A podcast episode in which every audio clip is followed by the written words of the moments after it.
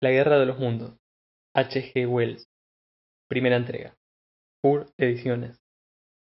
En los últimos años del siglo XIX, nadie habría creído que los asuntos humanos eran observados aguda y atentamente por inteligencias más desarrolladas que la del hombre, y sin embargo, tan mortales como él. Que mientras los hombres se ocupaban de sus cosas, eran estudiados quizá tan a fondo como el sabio estudia a través del microscopio criaturas que se agitan y multiplican en una gota de agua. Con infinita complacencia, la raza humana continuaba sus ocupaciones sobre este globo, abrigando la ilusión de su superioridad sobre la materia. Es muy probable que los infusorios que se hallan bajo el microscopio hagan lo mismo. Nadie supuso que los mundos más viejos del espacio fueran fuentes de peligro para nosotros. O si pensó en ellos, fue solo para desechar como imposible o improbable la idea de que pudieran estar habitados. Resulta curioso recordar algunos de los hábitos mentales de aquellos días pasados. En caso de tener en cuenta algo así, lo más que suponíamos era que tal vez hubiera en Marte seres inferiores a nosotros, dispuestos a recibir de buen grado una expedición enviada desde aquí. Empero, desde otro punto del espacio, intelectos fríos y calculadores, y mentes que son, en relación con las nuestras, lo que éstas son para las de las bestias, observaban la tierra con ojos envidiosos, mientras formaban con lentitud sus planes contra nuestra raza. Y a comienzos del siglo XX tuvimos la gran desilusión. Casi no necesito recordar al lector que el planeta Marte gira alrededor del Sol a una distancia de 140 millones de millas, y que recibe del astro rey apenas la mitad de la luz y el calor que llegan a la Tierra. Si es que hay algo de verdad en la hipótesis corriente sobre la formación del sistema planetario, debe ser mucho más antiguo que nuestro mundo, y la vida nació en él mucho antes que nuestro planeta se solidificara. El hecho de que tiene apenas una séptima parte del volumen de la Tierra debe haber acelerado su enfriamiento dándole una temperatura que permitiera la aparición de la vida sobre su superficie. Tiene aire y agua, así como también todo lo necesario para sostener la existencia de seres animados. Pero tan vano es el hombre, y tanto lo ciega su vanidad, que hasta fines del siglo XIX ningún escritor expresó la idea de que allí se pudiera haber desarrollado una raza de seres dotados de inteligencia que pudiese compararse con la nuestra. Tampoco se concibió la verdad de que siendo Marte más antiguo que nuestra Tierra, y dotado solo de una cuarta parte de la superficie de nuestro planeta, además de hallarse situado más lejos del Sol, era lógico admitir que no solo está más distante de los comienzos de la vida, sino también mucho más cerca de su fin. El enfriamiento que algún día ha de sufrir nuestro mundo ha llegado ya a un punto muy avanzado en nuestro vecino. Su estado material es todavía en su mayor parte un misterio, pero ahora sabemos que aún en su región ecuatorial, la temperatura del mediodía no llega a ser la que tenemos nosotros en nuestros inviernos más crudos. Su atmósfera es mucho más tenue que la nuestra. Sus océanos se han reducido hasta cubrir solo una tercera parte de su superficie, y al sucederse sus lentas estaciones, se funde la nieve de los polos para inundar periódicamente las zonas templadas. Esa última etapa de agotamiento, que todavía es para nosotros increíblemente remota, se ha convertido ya en un problema actual para los marcianos. La presión constante de la necesidad les agudizó el intelecto, aumentando sus poderes perceptivos y endureciendo sus corazones. Y al mirar a través del espacio, con instrumentos e inteligencias con los que apenas si hemos soñado. Ven, a solo 35 millones de millas de ellos, una estrella matutina de la esperanza, nuestro propio planeta, mucho más templado, lleno del verdor de la vegetación y del azul del agua, con una atmósfera nebulosa que indica fertilidad y con amplias extensiones de tierra capaz de sostener la vida en gran número. Y nosotros, los hombres que habitamos esta tierra, debemos ser para ellos tan extraños y poco importantes como lo son los monos y los lémures para el hombre. El intelecto del hombre admite ya que la vida es una lucha incesante. Me parece que esta es también la creencia que impera en Marte. Su mundo se halla en el período del enfriamiento, y el nuestro está todavía lleno de vida, pero de una vida que ellos consideran como perteneciente a animales inferiores. Así pues, su única esperanza de sobrevivir al destino fatal que les amenaza reside en llevar la guerra hacia su vecino más próximo. Y antes de juzgarlos con demasiada dureza, debemos recordar la destrucción cruel y total que nuestra especie ha causado no solo entre los animales como el bisonte y el dodo, sino también entre las razas inferiores.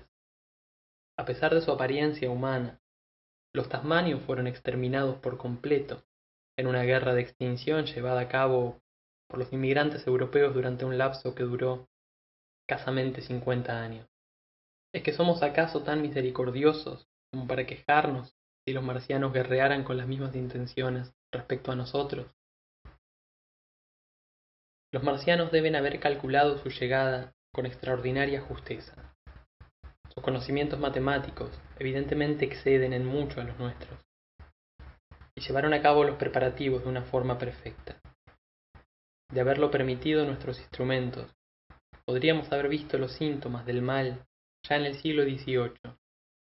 Hombres como Schiaparelli observaron el planeta rojo, que durante siglos ha sido la estrella de la guerra, pero no llegaron a interpretar las fluctuaciones en las marcas que tan bien registraron sobre sus mapas. Durante ese tiempo, los marcianos deben haber estado preparándose. Durante la oposición de 1894, se vio una gran luz en la parte iluminada del disco, primero desde el observatorio Lick, luego la notó Perrotin en Niza, y después otros astrónomos. Los lectores ingleses se enteraron de la noticia en el ejemplar de Nature que apareció el 2 de agosto. Me inclino a creer que la luz debe haber sido el disparo del cañón gigantesco, un vasto túnel excavado en su planeta, y desde el cual hicieron fuego sobre nosotros. Durante las dos oposiciones siguientes se avistaron marcas muy raras cerca del lugar en el que hubo el primer estallido luminoso. Hace ya seis años que se descargó la tempestad en nuestro planeta.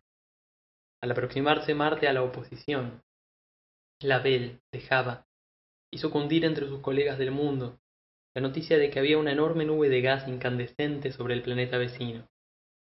Esta nube se hizo visible a medianoche del día 12, y el espectroscopio, al que apeló de inmediato, indicaba una masa de gas ardiente, casi todo hidrógeno, que se movía a enorme velocidad en dirección a la Tierra. Este chorro de fuego se tornó invisible alrededor de las doce y cuarto.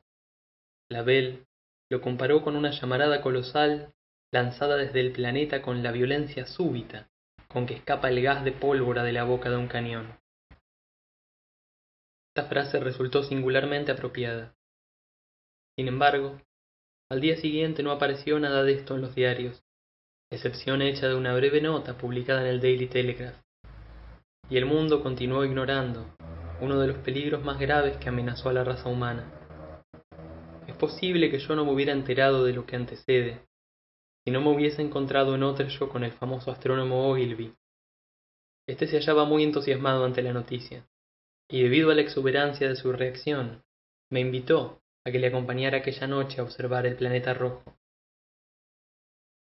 A pesar de todo lo que sucedió desde entonces, Todavía recuerdo con toda claridad la vigilia de aquella noche. El observatorio oscuro y silencioso, la lámpara cubierta que arrojaba sus débiles rayos de luz sobre un rincón del piso, la delgada abertura del techo por la que se divisaba un rectángulo negro tachonado de estrellas. Ogilvy andaba de un lado a otro. Le oía sin verle. Por el telescopio se veía un círculo azul oscuro y el pequeño planeta que entraba en el campo visual. Parecía algo muy pequeño, brillante e inmóvil, marcado con rayas transversales y algo achatado en los polos. Pero qué pequeño era. Apenas si parecía un punto de luz. Daba la impresión de que temblara un poco, mas esto se debía el telescopio vibraba a causa de la maquinaria de relojería que seguía el movimiento del astro. Mientras lo observaba, Marte pareció agrandarse y empequeñecerse, avanzar y retroceder, pero comprendí que la impresión la motivaba el cansancio de mi vista se hallaba a cuarenta millones de millas al otro lado del espacio pocas personas comprenden la inmensidad del vacío en el cual se mueve el polvo del universo material. En el mismo campo visual recuerdo que vi tres puntos de luz estrellas infinitamente remotas alrededor de las cuales predominaba la negrura insondable del espacio. Ya sabe el lector qué aspecto tiene esa negrura durante las noches estrelladas. Vista por el telescopio parece aún más profunda e invisible para mí porque era tan pequeño y se hallaba tan lejos volando con velocidad constante a través de aquella distancia increíble acercándose minuto a minuto. Llegaba el objeto que nos mandaban. Ese objeto que habría de causar tantas luchas calamidades y muertes en nuestro mundo. No soñé siquiera en él mientras miraba. Nadie en la tierra podía imaginar la presencia del certero proyectil. También aquella noche hubo otro estallido de gas en el distante planeta. Yo lo vi. Fue un resplandor rojizo en los bordes según se agrandó levemente al dar el cronómetro las doce. Al verlo se lo dije a ogilvy y él ocupó mi lugar. Hacía calor y sintiéndome sediento avancé a tientas por la oscuridad en dirección a la mesita sobre la que se hallaba el sifón mientras que ogilvy lanzaba exclamaciones de entusiasmo al estudiar el chorro de gas que venía hacia nosotros. Aquella noche partió otro proyectil invisible en su viaje desde marte. Iniciaba su trayectoria veinticuatro horas después del primero. Recuerdo que me quedé sentado a la mesa deseoso de tener una luz para poder fumar y ver el humo de mi pipa y sin sospechar el significado del resplandor que había descubierto y de todo el cambio que traería mi vida. Ogilvy estuvo observando hasta la una hora en que abandonó el telescopio. Encendimos entonces el farol y fuimos a la casa.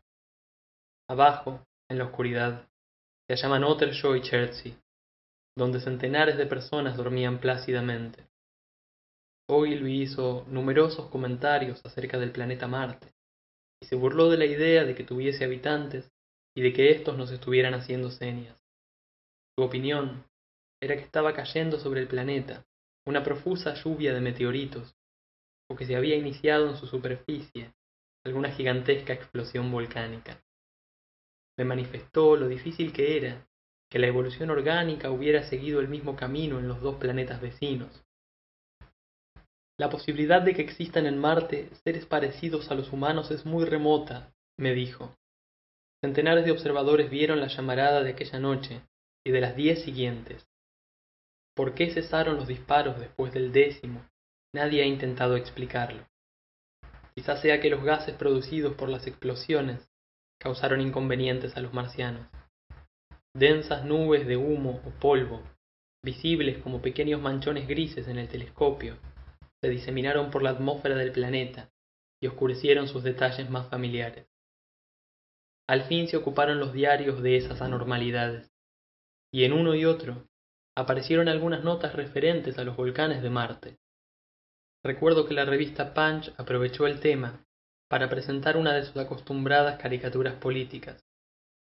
Y sin que nadie lo sospechara aquellos proyectiles disparados por marcianos se aproximaban hacia la tierra a muchas millas por segundo avanzando constantemente hora tras hora y día tras día cada vez más próximos paréceme ahora casi increíblemente maravilloso que con ese peligro pendiente sobre nuestras cabezas pudiéramos ocuparnos de nuestras mezquinas cosillas como lo hacíamos.